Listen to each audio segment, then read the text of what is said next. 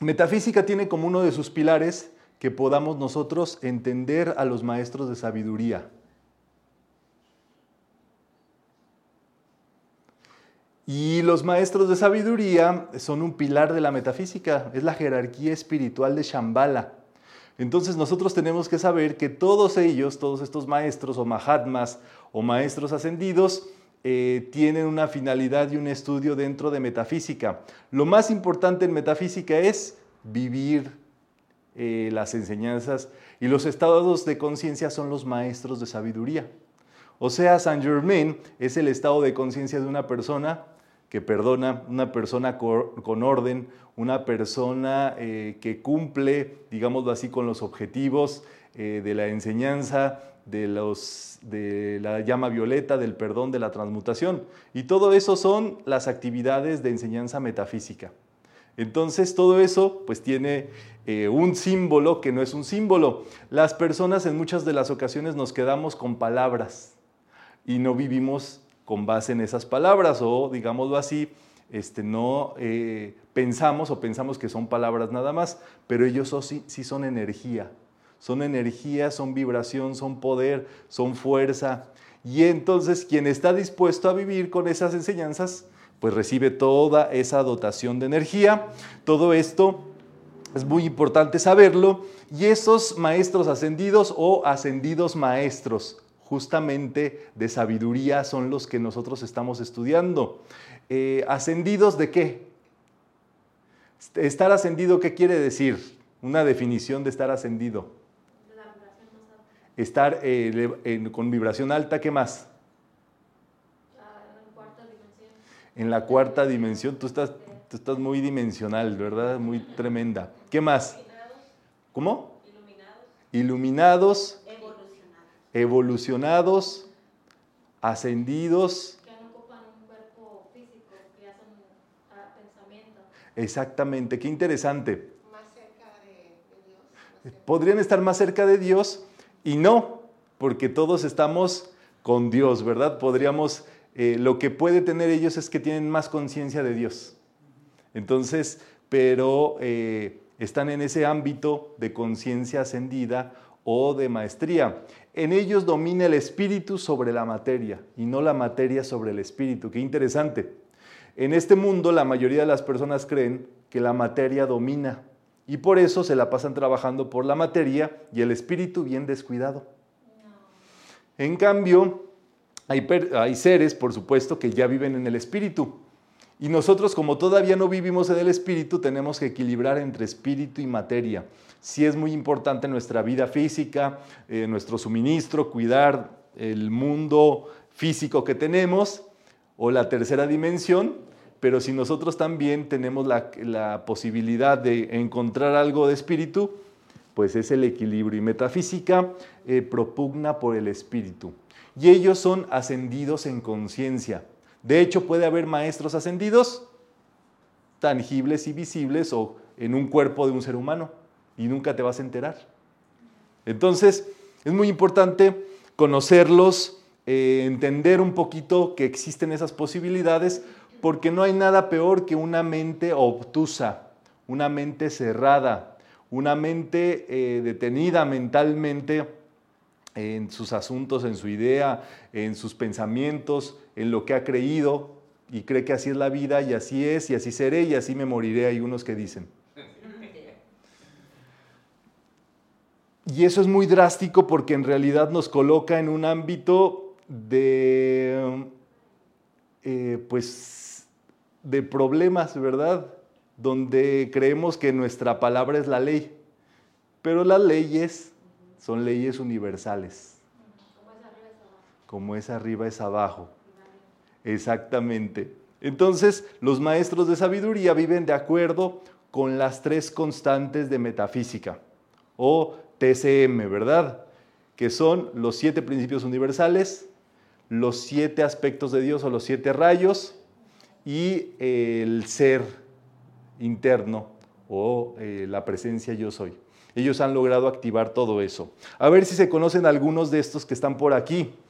A ver, en primer lugar tenemos aquí en, en la tope a la izquierda a Krishnamurti, qué interesante. Hay un libro que se llama, si no me falla, Las 100 vidas de Krishnamurti, las 100 últimas vidas de Krishnamurti, donde narra todas sus evoluciones a través de distintas vidas. Todos los Mahatmas o maestros han vivido así como nosotros, pero han trascendido el tiempo, el espacio, la limitación física y es por eso que viven en esa posibilidad superior. El segundo que tenemos es doctor José Gregorio Hernández, ¿verdad? Con todas sus letras, porque sigue siendo doctor y sigue sanando gente. Si tú necesitas sanación en algún momento, le puedes pedir al doctor José Gregorio que interceda o que active por ti pues la curación.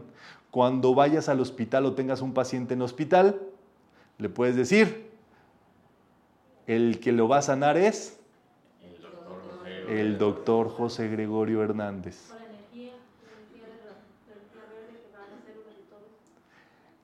Y es tan fácil como que tú lo encomiendas, ¿verdad? Tú dices, este doctor nada más va a ser un medio para el doc- verdadero doctor detrás de él, ¿verdad? ¿Qué doctor House? Ni qué doctor, ¿verdad? El, José, el doctor José Gregorio Hernández, ¿verdad? Él es el bueno. Una pregunta, pero si al final la persona todavía se va, se muere. Ya le tocaba. Tú estás bien metafísica, ¿verdad? Tú- Qué interesante. Dice Emmett Fox algo que hay que meditar mucho para entenderlo y reflexionarlo. Dice que la máxima respuesta a una oración es la liberación. Piensen en el caso de una persona que está orando por un trabajo, por un trabajo, por un trabajo, por un trabajo, por un trabajo, y la despiden del trabajo. Dices, pues espérate, me- las metafísicas no me están funcionando, ¿verdad? Así como las matemáticas no me salen. Yo estaba pidiendo un trabajo, estaba orando por trabajo y me despidieron del trabajo. Sí, y hay que aceptar la liberación. ¿Qué tal si, o sea, le pongo, es un caso extremo, ¿verdad? No creo que sea el caso acá, pero si esa persona en el cuerpo en el cual se encuentra ya no va a encontrar una mejor vida porque va a estar limitado con aparatos, eh, respiradores, ta, ta, ta. La máxima solución para ese ser es darle un nuevo cuerpo y eso es liberación. Entonces, eh, trascender es también liberación. Y eso es muy interesante, ¿verdad? También conocer esas, esas funciones del alma con las que el alma trabaja. Sí, Maraya. Cuando mi papá estaba enfermo en el hospital, yo se lo encomendé a doctor José Gregorio Hernández y este, me fui a trabajar y así duré como una semana y lo operó, el que lo operó eran los rasgos de mi hermana me dijo, "Oh, vino un doctor chaparrito, bigotitos así. Sí. Dice, nomás lo operó y lo mandó a la casa a morirse. Wow. Mira, Ya no tenía, pero no tenía ya, les dijo, ya llévenselo. mira. Lo dio de alta, pues. Una liberación. Luego está el Santo Aolus, que es el Espíritu Santo cósmico. Después sigue Lady Soshi, ¿verdad? Después, también de la curación, el maestro Asclepio. Él da origen a una hermandad que se junta para hacer decretos de curación. El que sigue está aquí, Lord Ling. El que sigue, el maestro Joal Kulu, el tibetano. El que sigue, el maestro Kuthumi. El que sigue, el maestro Kenichi Han. Está con él al lado.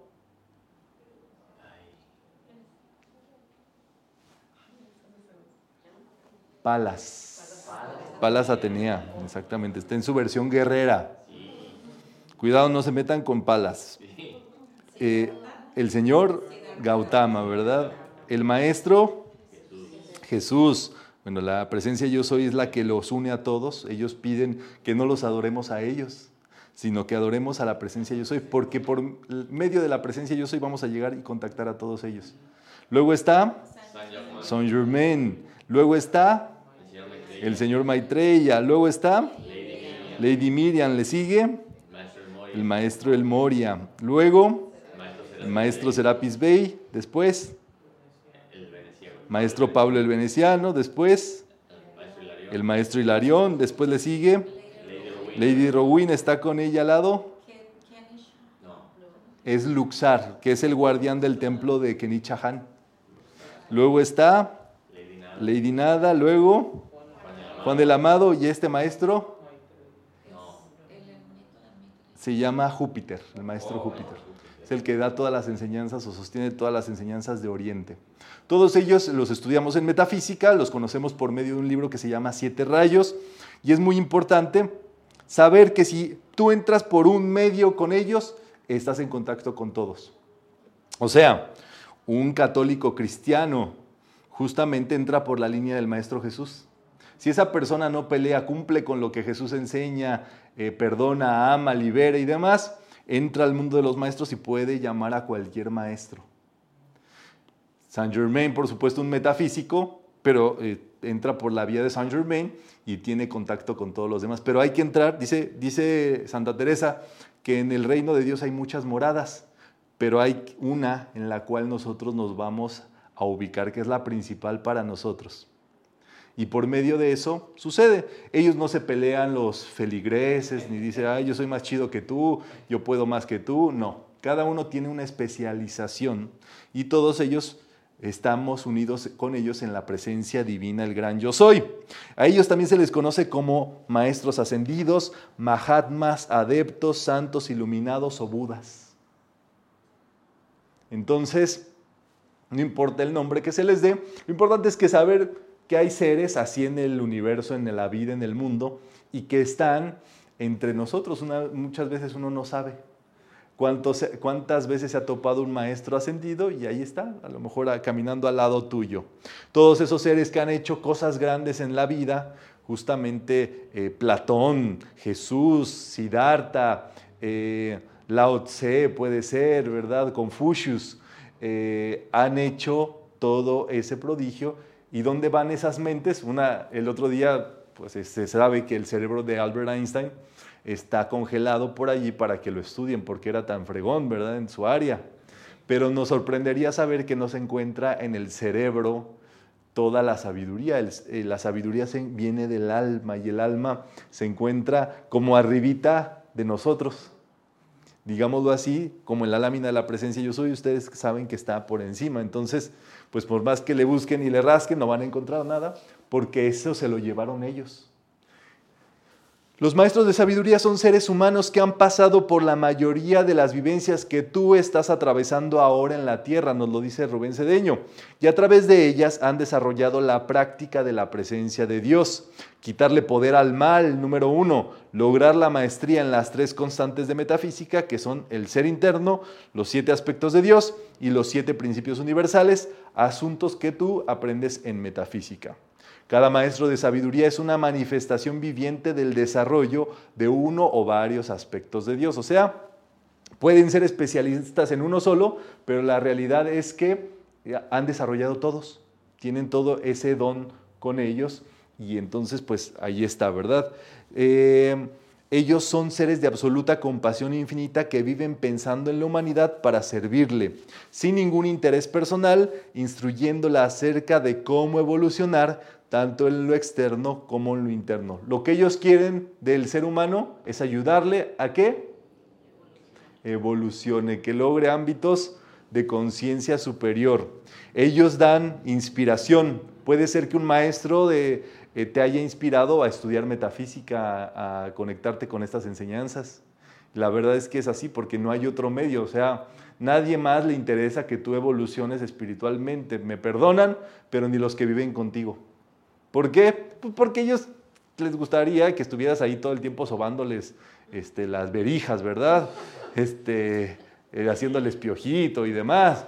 Entonces, pero sí hay seres desinteresados que buscan ese, ese ámbito superior, ¿verdad?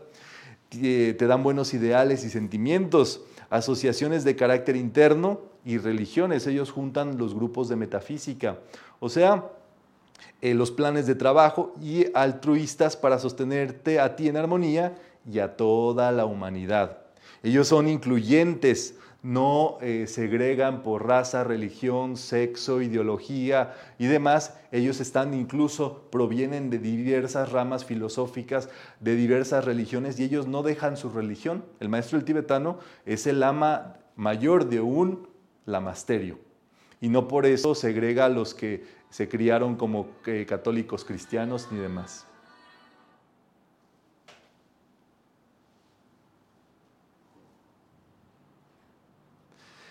Dice acá, su labor y la de quien se une a ellos es servir a la humanidad. Viven en perfecta unidad de trabajo, conformando lo que se conoce como la Gran Hermandad Blanca, la jerarquía espiritual de Shambhala o la comunión de todos los santos. Santo quiere decir ¿alguna idea? Cuando algo es santo, Puro, puro, apartado. puro, síganle sumando, Ah, completo. completo. Ple- eh, santo quiere decir pleno. ¿Pleno de qué? De, los, de las cualidades divinas. De sabiduría, Ajá, ¿cuál otra? amor, Amor. Sabiduría, conocimiento, belleza, pureza. ¿Ustedes pueden ser santos? Sí. Sí. ¿Tienen que aguantar hijos para ser santos? Como dicen, ¿verdad? Esta mujer va a ser- es una santa por aguantar ese esposo y esos hijos. ¿Eso es verdadera santidad? No. ¿Qué es? Es romanticismo, es romantizar el sufrimiento. Hay veces, masoquismo. Hay gente que le encanta y cree que entre más se pelea, sufre y demás, más va a ir con Dios. Nadie negativo ni sufrido llega al cielo o a la conciencia divina. Apréndanselo de memoria.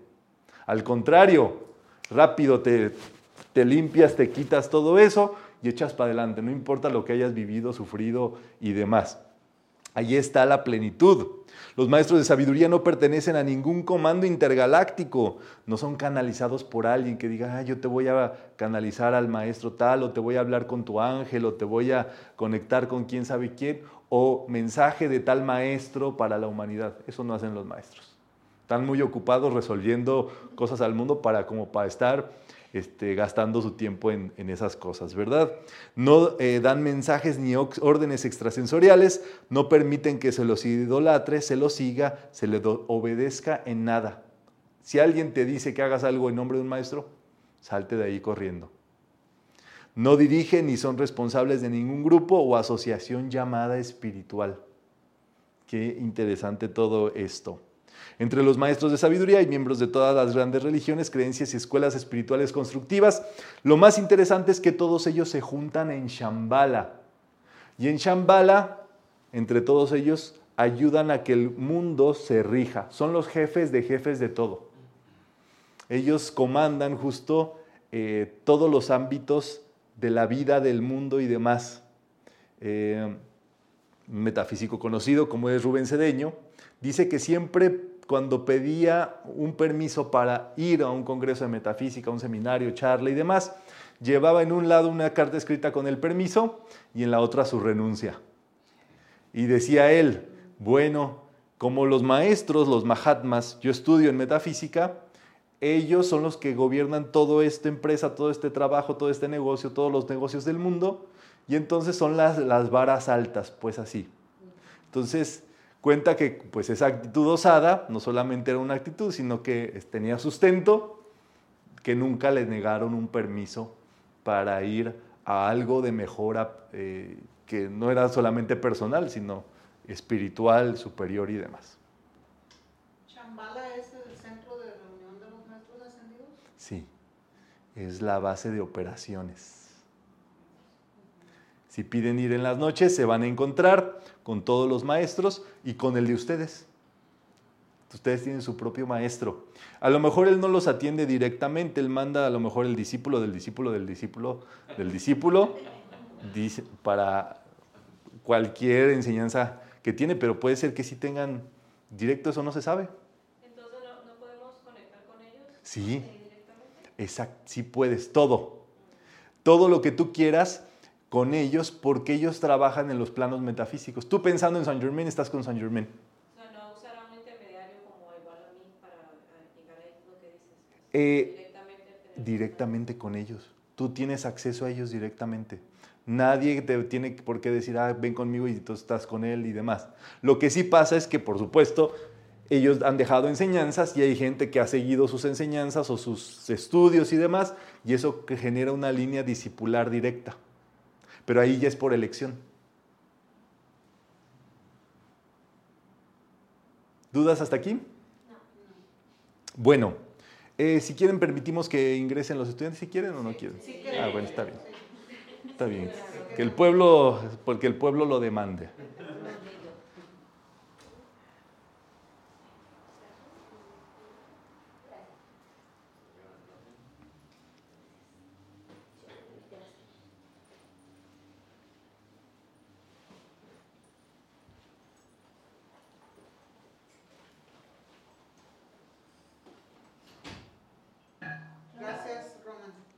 No, pues a mí, ¿por qué? Yo, yo no, yo no soy el dueño de este changarro. Porque todos permitimos.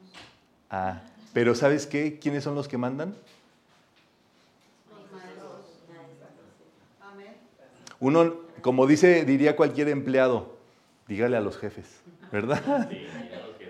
dígale a los jefes. Los maestros son los dueños de, de toda la vida, de todo el mundo. Y entonces aquí viene el gran asunto, diría un gran discípulo de ellos.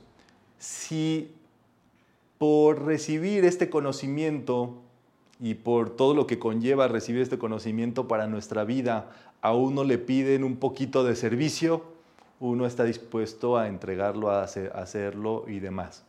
Eh, por, lo, por lo valioso que uno va entendiendo que es todo esto.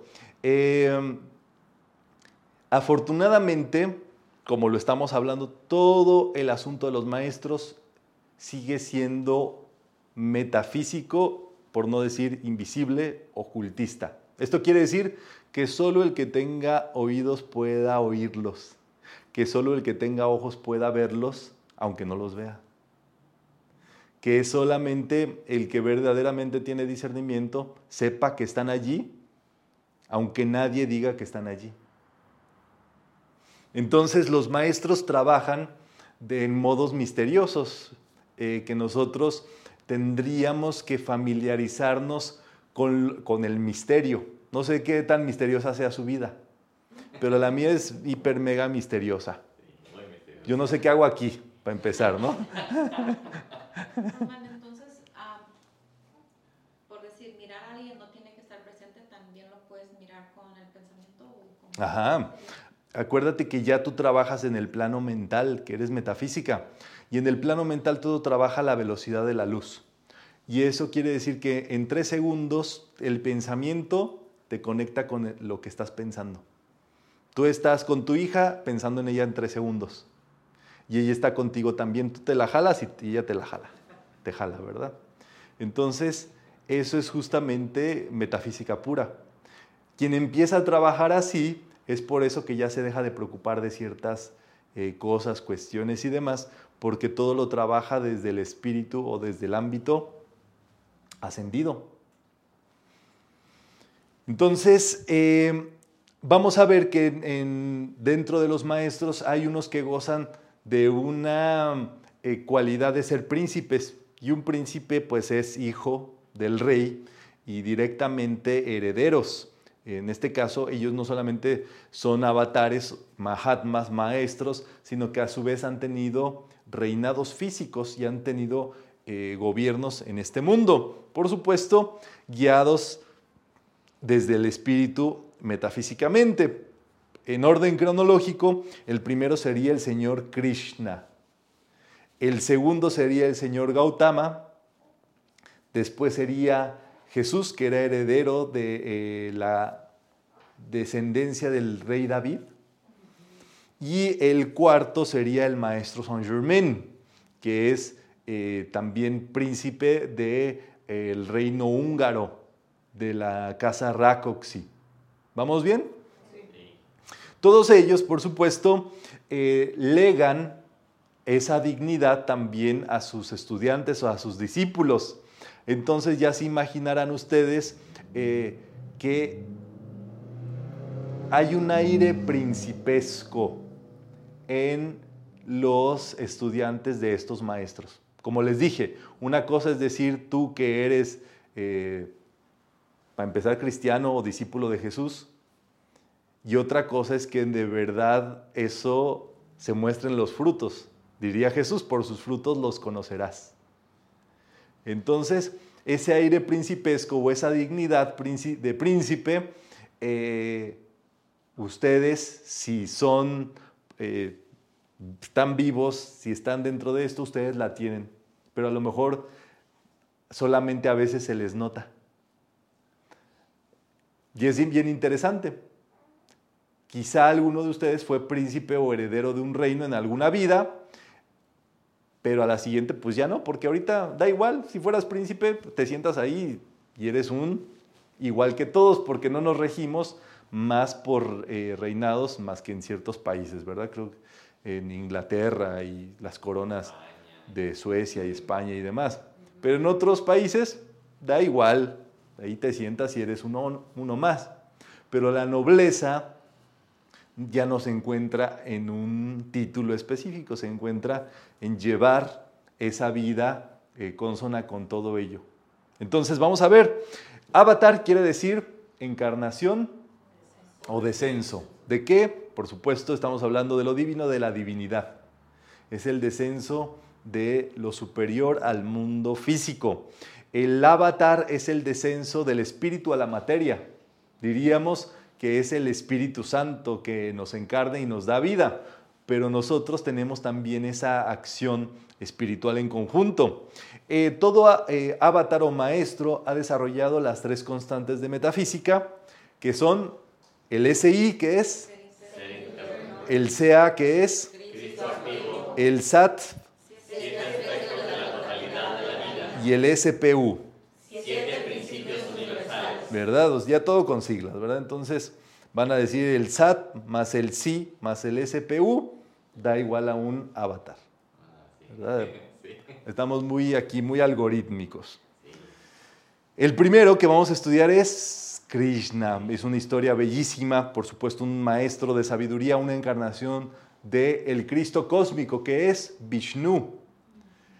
Eh, decir eso es fácil a comparación de lo que todo eso es. Imagínense, el, y uno de los hijos del cosmos, de los primeros hijos del cosmos, y que ese hijo del cosmos, ¿ustedes saben cuánto mide el cosmos? Imagínense que todo eso se consolide y que venga un ser y que viva físicamente aquí en el mundo. Bueno, ese era Krishna. Krishna eh, vivió físicamente hace 5.000 años, encarnó el poder y la fuerza del rayo azul, del Cristo interno, y Krishna nació bajo el gobierno de un rey malévolo, su, su, tío Asurakansa, quien quería matarlo en todo momento. Krishna se protegió poniendo en práctica lo que se enseña en metafísica, la presencia de Dios, no darle poder al mal y no pensar en las dificultades. Así luchó y venció a su tío Asurakamsa en cada afrenta y por último lo perdonó para darnos una lección a todos. Su enseñanza está en un libro llamado Bhagavad Gita, en el que nos explica cómo vencer el mal usando la metafísica. Es un texto bastante grande eh, para estudio, por si quieren meterse a ello. Krishna lo primero que hizo, aplicó el rayo azul. Decir no a lo negativo, no a lo discordante, no a lo nefasto, a la discordia, a la negatividad. Y eso es lo primero que tenemos que aprender en metafísica, decir. Mm, no. Miren, si alguien me, me, conoce más o de los que ya me conocen, o, yo tengo un placer cuando digo que no. Si ustedes me preguntan algo así en cualquier momento fuera de metafísica y demás, les voy a decir que no. ¿Por qué? Porque en eso se encuentra pues el, no aceptar cosas, por lo menos de primera instancia, ya después ahí le vamos viendo, nos vamos entendiendo y todo eso. Porque es importante eh, cada uno de nosotros decidir y pensar las cosas y meditar y reflexionar y demás. Eh, el mundo pues eh, está muy revuelto justamente porque están saliendo todas las energías. Recuerden que estamos en un momento de emergencia mundial, eh, una tras otra estamos viviendo como humanidad. Y eso alborota las aguas y alebresta a las personas, altera la raza, como dirían por ahí. Y entonces la, la raza anda alterada, la gente anda alterada. Entonces todo quiere que le respondas, que hagas, que muevas, que esto, que el otro, que aquí, que allá. Y tú podrías decir, no. con la mano en la en cintura y es no, gracias, no me interesan, no lo acepto. ¿Cuál es la razón de la prisa? No la hay. No te, tú no estás obligado a aceptar todo lo que te ofrecen ni nada. Tú puedes decir, no, gracias y ya, te quedas bien feliz así. Y listo. Y eso es lo que enseña el señor Krishna. El señor Gautama Buda es el segundo príncipe que estamos estudiando, que fue también príncipe. Cuando nació se enseñó, un profeta dijo que él iba a ser o el metafísico más grande de todos los tiempos, el ser espiritual más grande de todos los tiempos, o el mejor, el mejor rey. Se lo dijo a su padre. Obviamente cuando su padre escuchó eso, le escondió todo lo espiritual, todo lo que lo conectara con Dios y demás, eh, porque él provenía de una casta guerrera. Igualmente era del, del rayo azul fortísimo. Entonces, eh, se dedicó pues a esconderle todo eso pues para que fuera el mejor gobernante, pero ocurrió que eh, en algún momento Gautama se dio cuenta que fuera de su palacio la gente se moría, sufría, envejecía, eh, y eso le ocasionó un, un shock muy grande en el cual pues se dio cuenta que vivía en una burbuja y a partir de eso se dedicó a buscar la raíz de esa, ese sufrimiento, de esa discordia de que el ser humano sufriera y se volvió, en resumidas cuentas, el Señor del mundo. Es el maestro, jefe de todos los maestros ascendidos para pronto. Y es muy interesante porque eh, pues se dedica justamente todo el tiempo a hacer la conciencia. O sea, el señor Gautama todo el tiempo está meditando, pero no, él medita en nosotros, él medita en la humanidad, él medita en el mundo. Tú eres, o alguien te sostiene en su meditación y es el señor Gautama. Tú eres como un pelito del Buda y el Buda está meditando en su cuerpo, que es el mundo.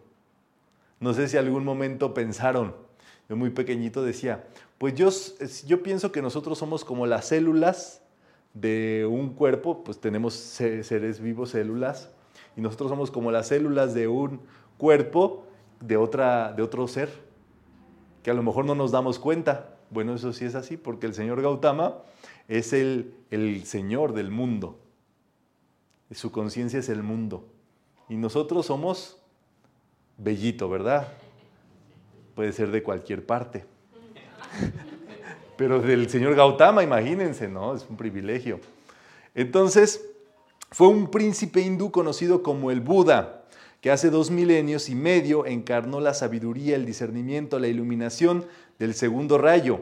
Dedicó toda su vida a que se comprendiera la realidad del ser interno y todas las cosas para no dejarse embaucar por la mentira o ilusión de la existencia llamado Maya. O sea, el mundo. El creer que el mundo tiene poder, que lo que te dice la gente, la sociedad, la vida, eh, lo que te llaman allí en teléfono, lo que te mandan en mensajes, eh, darle poder a todo eso y no al interior. Eso fue lo que defendió el señor Gautama Buda. No dejarnos embaucar por la ilusión del mundo. También, si me van conociendo y demás, saben que yo no contesto llamadas de teléfono. no sé por qué, pero ya nadie contesta llamadas de teléfono, no existen pues. Nadie me llama aparte. Pero, pero yo no contesto llamadas de teléfono. Yo creo que ya el teléfono este, se pierde, ¿no? Eh, mensajes, correos allí, como oficina, ¿verdad? Este, los vas contestando y demás. ¿Por qué? Porque eso es darle poder al mundo más de que en donde estás más que tu presencia, que tu ser y demás. Yo pienso que, que, ya la humanidad está pasando para esas, está yéndose a esos niveles. Las nuevas generaciones, por supuesto, ya los teléfonos de, de bocina y demás dicen, ¿qué es eso?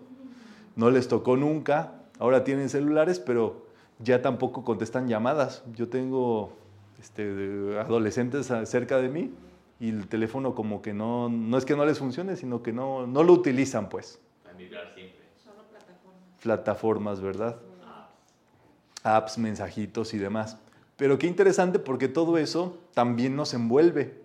Muy interesante todo esto, ¿verdad? Dedicó toda su vida a que se comprendiera la realidad del ser interno y todas las cosas para no dejarse embaucar por la mentira o ilusión de la existencia llamada Maya. Su enseñanza se encuentra en el Buda Dharma, que explica cómo clarificarse o iluminarse usando la metafísica. Entonces, allí está. El tercer príncipe es Jesús, ¿verdad? El Maestro Jesús es justamente el avatar de la era de Pisces, la era los pasados dos mil años, por eso fue la religión que más expandió, porque Jesús era el avatar y su enseñanza fue la que dominó en todo ese tiempo. Eh, para que nosotros nos demos cuenta, pues por supuesto eh, era heredero de la casa del rey David y mm, no solamente eso, sino que judío hecho y derecho, hijo de una virgen del templo que era la Madre María, por el lado de José era príncipe heredero al reino, aparte de todos los conocimientos ocultos que recibió.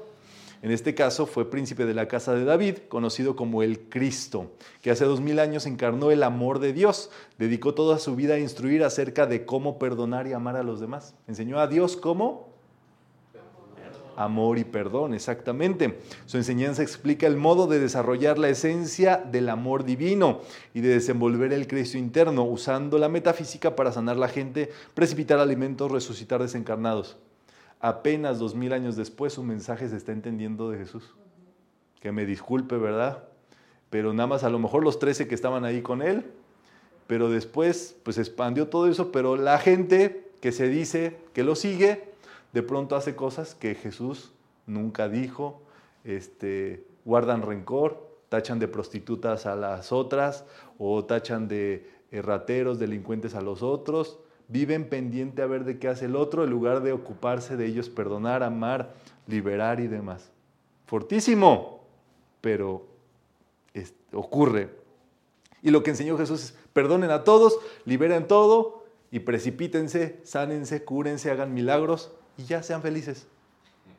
Jesús es, en palabras de acentavo, lo que, lo que enseñó y se encuentra en los evangelios escritos por cuatro de sus discípulos.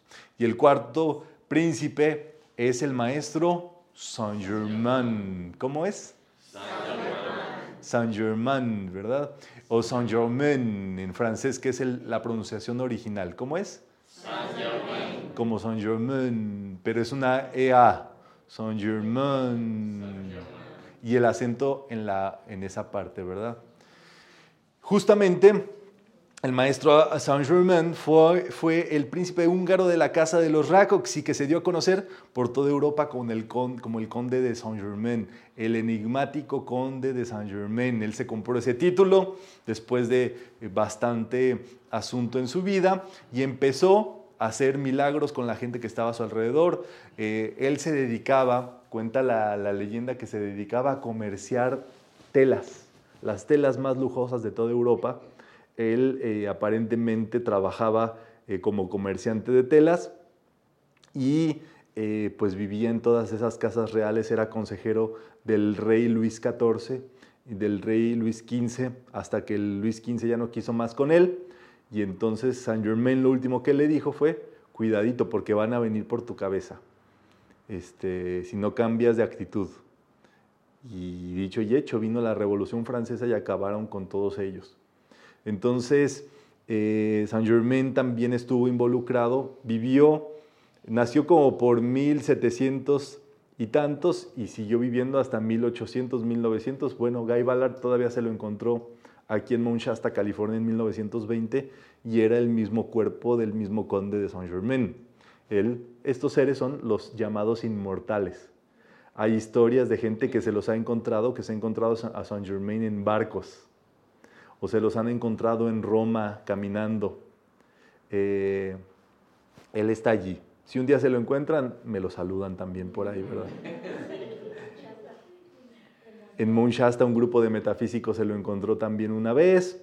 Y así, tú no sabes, ¿verdad? Caras ves y Saint Germain no, no sabes, porque puede estar allí detrás de, incluso le gusta a él eh, vestirse, disfrazarse. Y entonces cambia la apariencia para allí este, un poquito, ¿cómo se dice? Pues hacerte bullying, ¿verdad? Y sí, se camufla. Entonces, él enseña justamente a la ley del perdón. Él se dedica, si Jesús enseñó el amor y el perdón, pues Saint Germain dice, el perdón es lo que hay que dar, es lo más importante que tenemos que trabajar, la ley del perdón, la transmutación, la llama violeta y el uso de la presencia yo soy.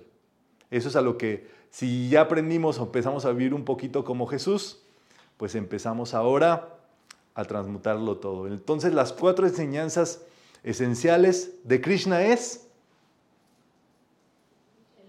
no lo acepto, no aceptar la negatividad, la discordia. Del Gautama, La sabiduría, el, el conocimiento. quitarle poder a la ilusión del mundo, del Maya. Saber que todo es ilusión. Que alguien te esto, que el otro te- aquí te vende esto. Ilusión. No es real. Así como aparece, desaparece. Jesús. El amor, el perdón y sanar, precipitar, curar, eh, hacer milagros. Eso es de Jesús. ¿Y Saint Germain? La transmutación y la presencia yo soy. La ley del perdón, la transmutación y la presencia yo soy. El propósito que los maestros conocen y sirven es lograr que la humanidad desenvuelva su ser interno mediante la vivencia diaria, consciente, el estudio, la investigación y la meditación. Eso sí lo apoyan los maestros. Ellos se dedican a eso. Hacer que los seres humanos conciencien, desenvuelvan y actúen de acuerdo con los siete aspectos de Dios. Si ustedes quieren ayudar a los maestros, si ustedes quieren ponerse cerquita de ellos, hagan lo que ellos hacen. Dedíquense a que la humanidad piense siempre en su ser interno, en su día con día, a que la humanidad viva con los siete rayos o los siete aspectos. Eh, ayuden o procedan tomando en cuenta la acción y los efectos de los siete principios universales. Conozcan, estudien los siete principios y entonces vean qué es lo que pasa con cada cosa respecto a ellos. Exterminan definitivamente la ignorancia, el mal y el sufrimiento en cada ser humano. Ustedes pueden liberar a los seres humanos enseñándoles un poquito, ¿verdad? Eh, por quitándoles la ignorancia. Que la humanidad, el planeta y sus evoluciones cumplan con el plan divino de perfección para el cual están en la Tierra. Todo el mundo debe saber que tiene un plan divino. Lograr que la humanidad trabaje mancomunadamente por el propósito de los maestros de Shambhala, como una fraternidad. Que no se dividan. Si tú eres un unificador, lejos de ser un, separador, pues estás trabajando para los maestros.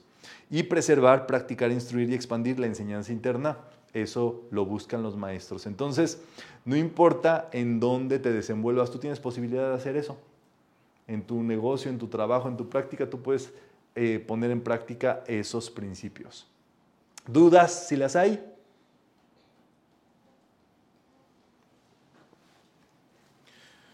Muy bien, entonces es muy importante saber que eh, nosotros estamos en un tiempo en el cual todas estas enseñanzas se dan. En esta era podemos conocer de los maestros. Antes existían los maestros, pero nadie hablaba de ellos.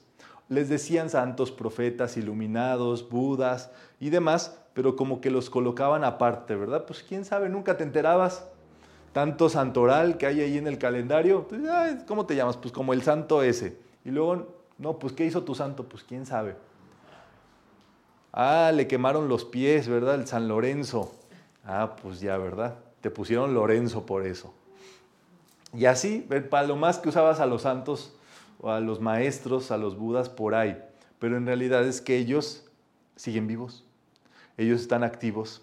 Y en esta era del séptimo rayo, que es la era de Saint Germain o la era antropogénica, que, o la, antropo, eh, la era del hombre, la era del ser humano, es en la cual nos encontramos. Tiene por eso tanta revolución. Comenzó en 1952. Piensen ustedes que en 1952 ni siquiera todas las ciudades del mundo estaban iluminadas por corriente eléctrica.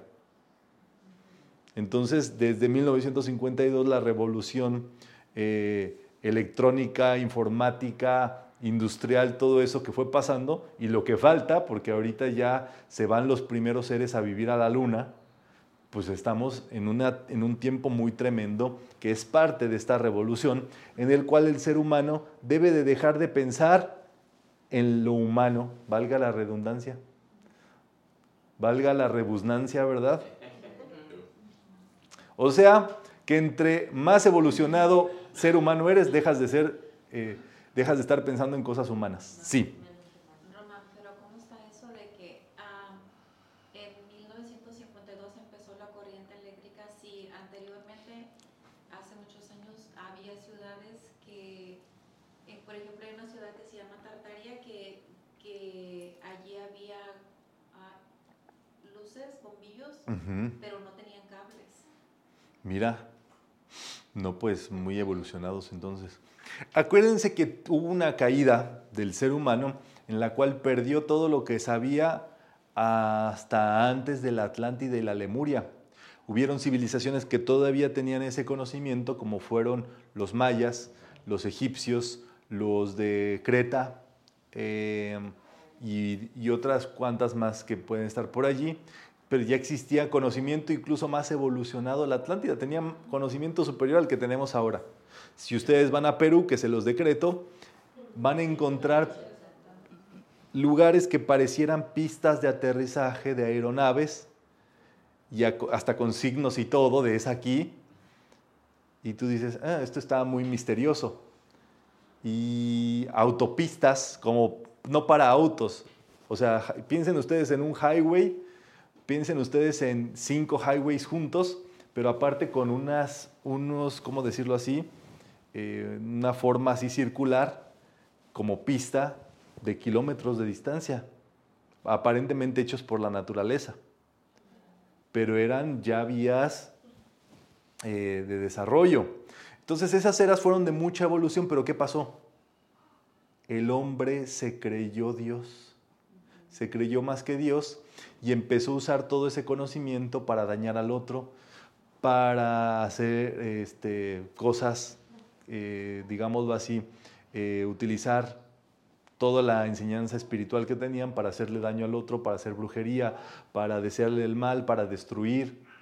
Y todo eso vino la gran caída, este, de la cual nos venimos levantando, ¿verdad? Entonces estamos justo en ese tiempo eh, en el cual comienza la edad dorada.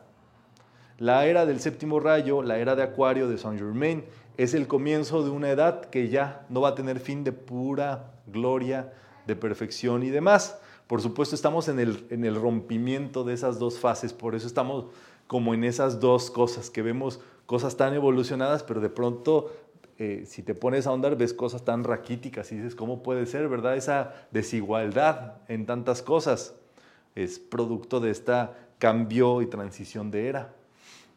Entonces, cada 2000 años ah, viene el relevo, estamos en los primeros 70 y tan, casi 70 años de este primer relevo y por eso las cosas se están apenas acomodando. ¿Cómo cuánto va a durar ese proceso de, de estar así entre medio de Mm? Mira, este, está muy interesante esto porque eh, depende ahora sí que del ser humano. Eh, sin embargo, hay como grandes empujones que vienen, como por ejemplo el 21 de diciembre del 2012 hubo una alineación planetaria de la Tierra con el Sol, y no solamente eso, el Sol se alineó con la galaxia y la galaxia se alineó con el cosmos, o sea, quedamos todos en línea recta, por eso dicen que se acababa el mundo, se acababa el tiempo, y de hecho se acabó el antiguo mundo ya para entonces. Exactamente, los mayas sabían muy bien esa cuenta y entonces a partir de eso viene una revolución y una aceleración que del 2012 a ver qué eran sus vidas y cómo es ahora y cómo va a ser todavía, más tremendo todavía. Pero en ese eh, vienen como impulsos que más o menos ocurren cada 25 años. El próximo, digámoslo así, como corte de caja o momento, se, tiene en mente para el 2025. De 2025 estamos entrando con este, ah.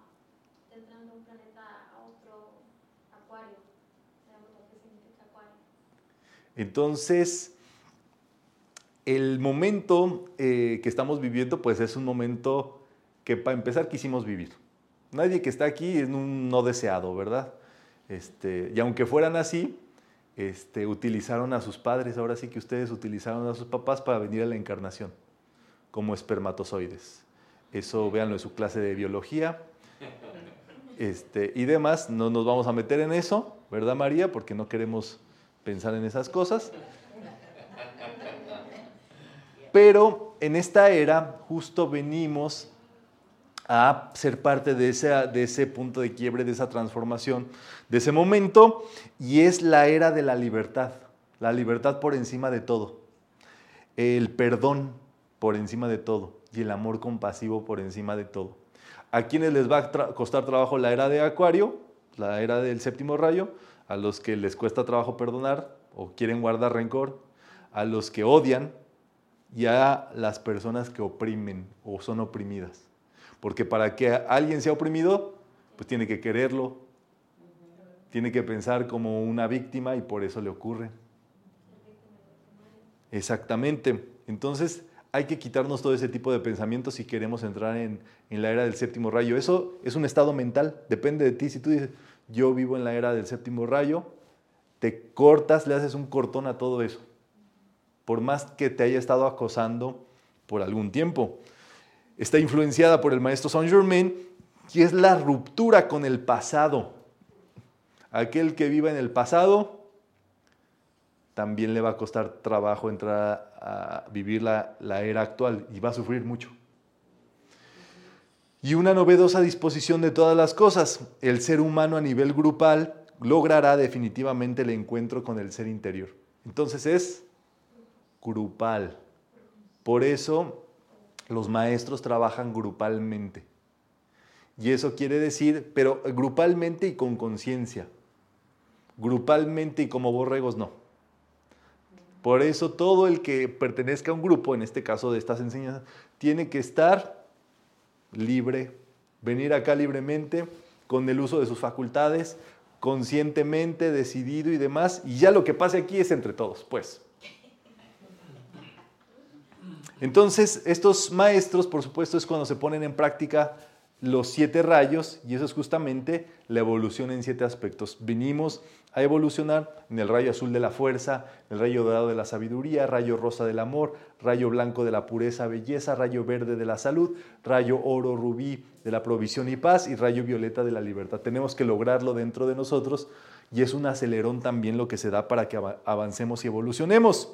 ¿Qué no es la nueva era? Prácticas comerciales, comercial la espiritualidad. Entra esta meditación que te va a liberar tus karmas, te va a liberar tus chakras. Exacto. Pero si ya por pagar, ¿se acuerdan que en, la iglesia en algún momento había unas, unos perdones que daban con lana? Entonces un rey mataba a quién sabe cuántos y decían, no pasa nada porque el papa es mi cuate y le pago unas indulgencias y ya la hice. Bueno, nada de eso, ¿verdad? Comercializar lo espiritual o el servicio no este, es de la nueva era. Las lecturas de cartas, cartomancia, lecturas de manos, quiromancia, ¿eh? Quiromancia. Lectura de péndulo, pendulomancia.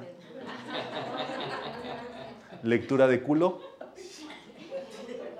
sí existe. ¿No me creen? No, pues ¿cómo lo vas a practicar? Pues no lo practicamos, por eso no sabíamos, dice.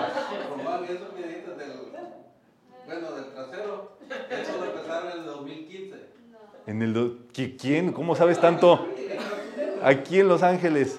Ah, bueno. Sí, Dice, yo he ido, yo conozco, dice. No, nada de eso, ¿verdad? Si quieren que les, que les lean lo que quieran, vayan, pero no por una práctica espiritual, ¿verdad? Sino por disfrute allí y todo, por gusto. Registros akáshicos tampoco. ¿Por qué? Porque es meterte en contra de la ley de la vida, que es la ley del perdón. ¿Por qué no nos acordamos de lo que fuimos en otras vidas? por la ley del perdón que nos da eso para que podamos vivir esta vida y apenitas, muchos pueden apenas con su vida y quieren irse a meter a vidas atrás, está cañón. Entonces la misericordia hace que no nos acordemos. Cuando tú ya vas liberando karma de una vida, entonces ya vas pudiendo liberar también cosas del pasado, más atrás, más atrás, más atrás, pero eso es en tu vida actual, ¿vale? Eh, horóscopos o creer que los horóscopos ya te definen la vida, el rumbo, el camino, no salgas porque los astros dicen que quién sabe qué. Temor, ¿verdad? Este, a, a- a los planetas. Eso es de la era pasada y no es metafísica. Las predicciones, ¿verdad? Nada de eso. Los mediums, espiritismo, canalizaciones, ¿qué más? ¿Y la numerología no entró ayuda? Ay, madre María, de veras. Yo que le estaba, yo que le estaba ahí dejando libre. Ni la numerología, ma- María. ¿Cómo que no está allí? Ahorita le escribo, espérame. Para María.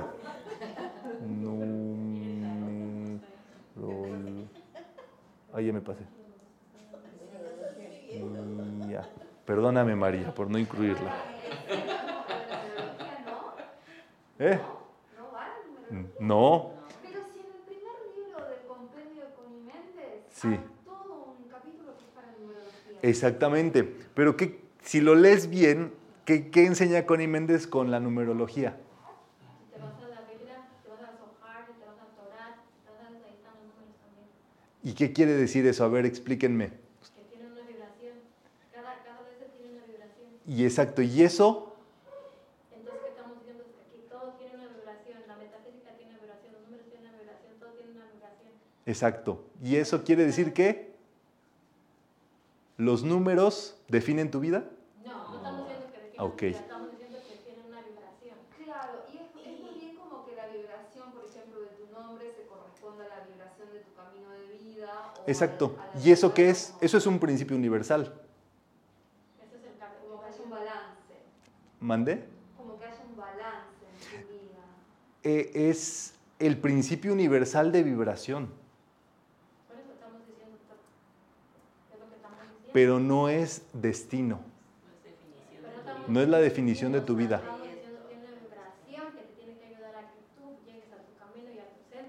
No. Dime cómo un número te ayuda a que tu vida e- evolucione. Yo no te dije eso. Dime entonces lo que estás diciendo. Yo estoy diciendo que los números tienen cierta vibración y que en todos los libros sagrados hay ciertos números que dicen que los números van por una vibración. Y estoy diciendo que nosotros tenemos que a- alinearnos con lo que va ahí arriba en el universo para poder llegar a nuestro centro. ¿Y qué tiene que ver los números con alinearte con el universo? Oye, no estoy diciendo, estoy diciendo que los números, te- estoy diciendo que no los números te van a definir, estoy diciendo que los números tienen cierta vibración. Ajá. Pues yo estoy de acuerdo contigo. Pero el universo ahí ya no sé dónde cabe, ¿verdad? Como principio universal a lo mejor. Eh, lo- los números, la numerología no es eh, premonitoria. ¿Qué es premonitorio? Exactamente, que se vuelva una predicción, que te diga qué va a pasar o tu destino. Ni los astros, ni las cartas, ni el tarot, ni nada. Lo que eso funciona, como eso funciona, es en principio de vibración. Lo único que te dice es dónde estás. Yo entiendo como eh, que nosotros somos los creadores de nuestra Ajá, realidad. exacto. Entonces, todo eso a veces te puede influir eh, si alguien te dice, ah, eres tal, de tal fecha, tal fecha, tienes esta personalidad. O este número te hace que tú seas así. Y a veces nos dejamos influenciar y dejamos de crear nuestra realidad. Sí. ahí creamos una realidad a lo que a- alguien más nos metió en nuestra cabeza. Entonces, Exactamente. Estoy de acuerdo que todo eso a veces confunde. Es el, es el gran peligro porque la gente quiere atajos. Y dice, en lugar de conocerme a mí, en lugar de descubrir quién soy, en lugar de yo tomar el control de mi vida, se lo doy bien fácil a las cartas, a un péndulo. Eh, y entonces se vuelve que el ser humano deja de activar a Dios dentro de sí porque está a expensas de las vibraciones. Pues es bajo la sugestión, ¿no? Es la sugestión y Porque si le damos el poder, Exacto. O sea, los astros, para pronto, los astros sí existen. ¿Alguien ha visto los planetas? Eh, La luna, existen. Pero ¿qué pasa si tú crees en ellos? Entras en el ámbito astral. ¿Y qué es lo que pasa si tú crees en ello? Baja vibración.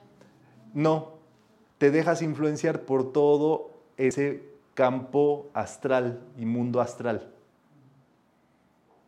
Entonces allí eso como la barea sube y baja. ¿Y qué es lo que pasa a tu vida? En altibajos. Uno de los meses se llama Júpiter. ¿Mande? Uno de los ascendidos es Júpiter. ¿Uno de los qué? De los ascendidos, Júpiter, no lo mostró ahí. Júpiter. Sí, pero este era un ser humano. Por eso estoy diciendo. tiene nombre Bueno, de- yo, mi perrita se llama Vela y no por eso. No, pero es- estoy diciendo que Está bien que sea de- Es como lo que está viendo ahorita, como, como mucha gente deja que su, que su mundo lo, lo guíe todo lo que viene siendo, toda su numerología, cartas. Exacto. Y viven en, esa vibración tanto que tienen tanto miedo de descubrir y de saber que tenemos un, un Dios y de verdad activar la magia interna de, de, de, de la magna presencia Sí. de los maestros y ver cada paso que vamos dando, eh, ver que existen y que están ahí y que no, y que alguien dijo eh, por ahí una, una astróloga que dice que el mundo, mucha gente aquí dejó de llevar hasta los niños a la escuela hace como un mes porque hizo una predicción y es triste ver cómo la gente se deja llevar por las predicciones de alguien, o sea, de as- astros, como tú dices, sí existen los astros, son energías, pero nosotros somos es que nosotros tenemos un, magno poder interno, o sea, y tú haces, si llevas las siete leyes, tú haces tu propio mundo. Tú vives tu infierno y tu cielo en el presente, porque no hay más, es, es tan fácil que no hay más, no sé, pero el maestro lo dijo, que hay, hay dos, dos prácticas en la vida más importantes del mundo, de, de la vida humana, que el pasado ya se fue, el, el futuro no existe y nuestro presente es ahorita. Y es en, en el mundo donde tenemos que vivir sin tanto Sí. de numerología, predicciones, cartas. Sí, es sumamente interesante. Eh, dentro de esa lista, ¿no? También entraría, por ejemplo, hay una herramienta que no es para predecir el futuro, tampoco es para ir al pasado ni al futuro, sino son los oráculos. No es un mazo de tarot, es un mazo de cartas, pero que se usa como herramienta para comunicarte con tus ángeles o tus guías. Em, eso también está como mal visto, como Es que mira, aquí viene un punto sumamente interesante que es a qué le estamos cediendo nuestra conciencia o nuestra voluntad. Para, en, ese lenguaje, ¿quién barajeó las cartas? Si tú juegas póker, diciendo, ay, ¿quién barajeó las cartas? Me tocó una bien chueca. Y hay veces que no, ¿verdad? Y entonces eso se presta a suerte. Y la suerte, bueno, el metafísico no cree en la suerte, porque creer en la suerte es ponerte. A disposición de una tómbola de cuestiones y de cosas y demás. Y entonces el metafísico solamente cree en el mentalismo y en los principios universales, empezando por el mentalismo, donde tú tienes la capacidad de positivar todo. La mayoría de las personas no. Entonces van a un eh, suerte de oráculo, tarot, sea angélico, sea una cuija o lo que, lo que cada quien elija, y entonces le hacen preguntas y con base en eso toman decisiones. ¿Y dónde está nuestra propia autodeterminación, verdad? Nuestra voluntad y demás.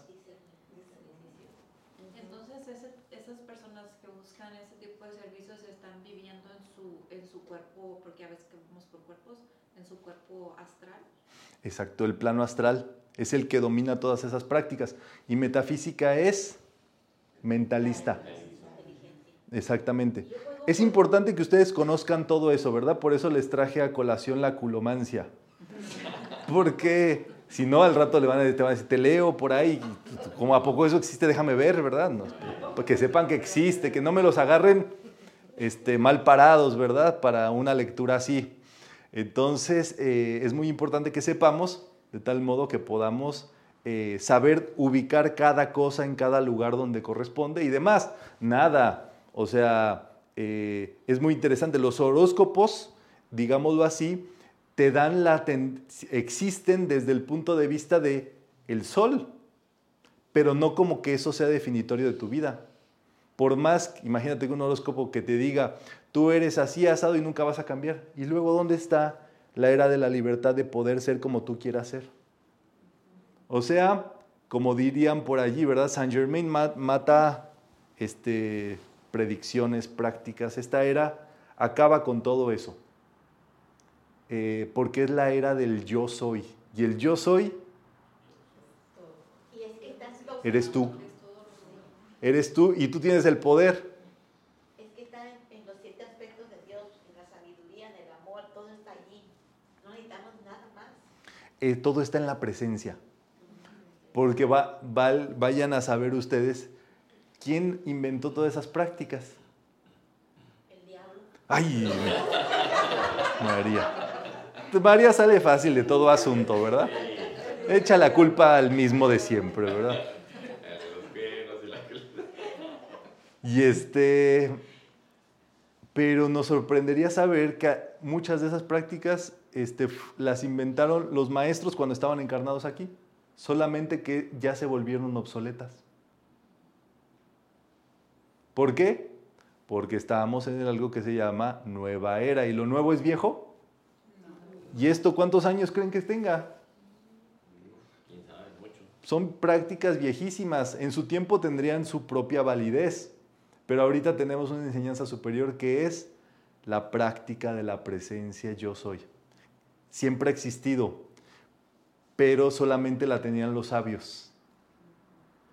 Y ahora se busca que todo el ser humano se vuelva sabio. Ya no es ocultismo.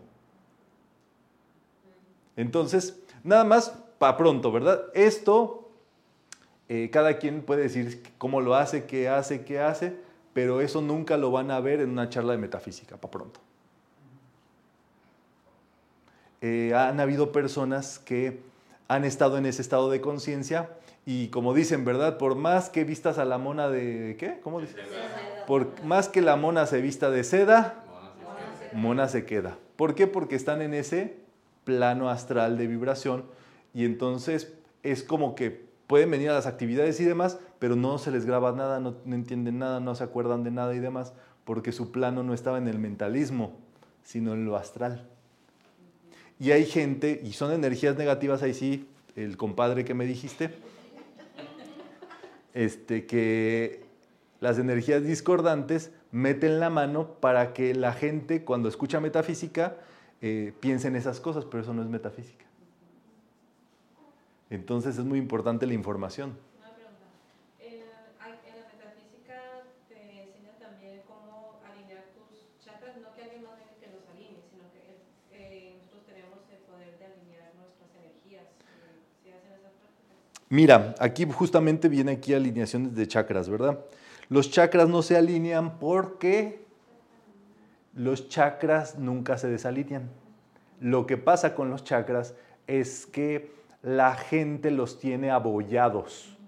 Todos tenemos los siete chakras, por eso tampoco las limpias de chakras ni nada de eso existe. Todos tenemos los chakras, solamente que los tenemos desactivados. O sea, una persona que no ama tiene su chakra cardíaco, en lugar de hacia afuera, hacia adentro. Entonces no puede abrazar, dar besos, cariños, decirle a la gente cuánto la quiere, porque tiene el chakra abollado. Pero eso no es como que vaya a, las des- desabolladuras para que lo desabollen. ¿Qué tiene que hacer? Amar, perdonar, practicarlo, liberarlo. Y entonces así, ese chakra se desenvuelve y se activa el rayo rosa. Los decretos de amor divino también funcionan, eh, visualizar el rayo rosa a tu alrededor también funciona y activa ese chakra. Entonces es muy interesante este, saber exactamente cómo funciona cada cosa y en metafísica sí lo enseñamos. Eh, la, la metafísica, por supuesto, Connie Méndez tiene su libro de numerología, pero ella enseña justamente que la numerología te enseña la vibración de cada cosa, de la vibración de dónde te encuentras, el lugar, el punto y demás, pero no es definitoria para tu vida. Lo que es definitorio es la presencia, la práctica de la presencia de Dios. Cuanto más practiques a Dios, más santo te vas a volver, más pleno te vas a poner en todos tus ámbitos. Y todo se va modificando, aunque te la numerología te haya dicho algo. Exactamente, rompes con esta idea de que el destino existe, que ya está destinado algo para ser así y que no se puede salir de allí. Eh, y entonces es muy tremendo. Es la edad de la realización y desenvolvimiento de la espiritualidad y del ser humano. Es, el, es donde todos vamos a desarrollar la conciencia espiritual. ¿Cuánto trabajo cuesta eso, chicos y chicas del club? Pero estamos en ese, en ese lead. Eh, haciendo todo lo posible por salir de la mente obtusa, de la mente cerrada. Y entonces, esta era del séptimo rayo se caracteriza por la tecnología de punta. Ustedes saben las evoluciones tecnológicas que hay, los sistemas pedagógicos actuales, la aula abierta, la educación total que aplicamos en metafísica. Metafísica se estudia con alguien que la facilita, así es el método, y el estudiante escoge a placer quien desea que lo instruya. Eso es libre. Exactamente. ¿Dudas hasta aquí? No. Muy bien. Bueno,